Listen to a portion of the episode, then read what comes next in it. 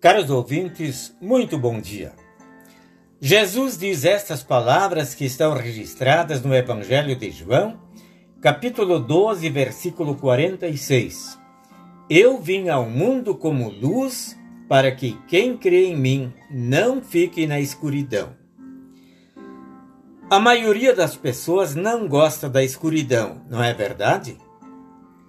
Talvez porque a escuridão traga insegurança que por sua vez gera o medo, que provoca as mais variadas sensações e aflições.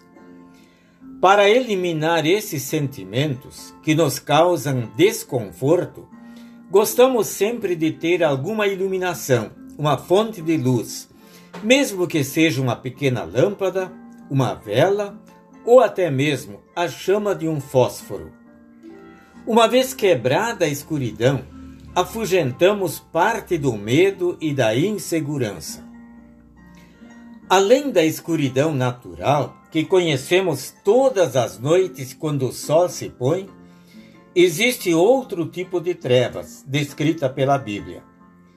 Esta espécie de trevas é de origem espiritual e, infelizmente, grande parte da raça humana encontra-se imersa nela. Encontra-se em trevas espirituais aquela pessoa que pensa que aqui no mundo se paga pelo que se faz de errado. Está em trevas aquele que acredita que o seu sucesso ou fracasso no trabalho, na vida amorosa, na família ou nos estudos dependem dos astros, das cartas, das superstições ou simplesmente da sorte ou azar.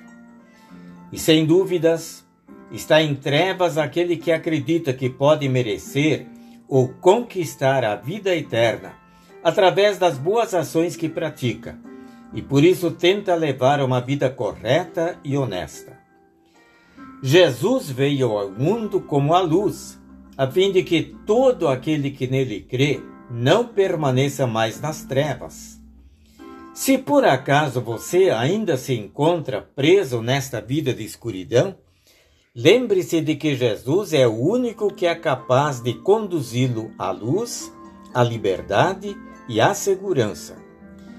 Creia nele e fique livre da escuridão que provoca angústia, medo e morte eterna. Jesus morreu para dar a você o perdão e a salvação só nele você é feliz, mesmo neste mundo cheio de trevas. Amém.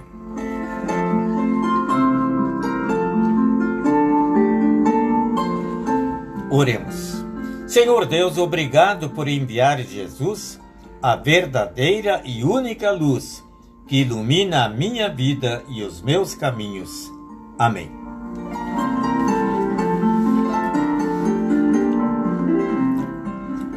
A mensagem que acabamos de ouvir foi escrita pelo pastor Egon Martins Eibert e adaptada pela equipe da Hora Luterana. O Senhor a todos abençoe e guarde também neste dia.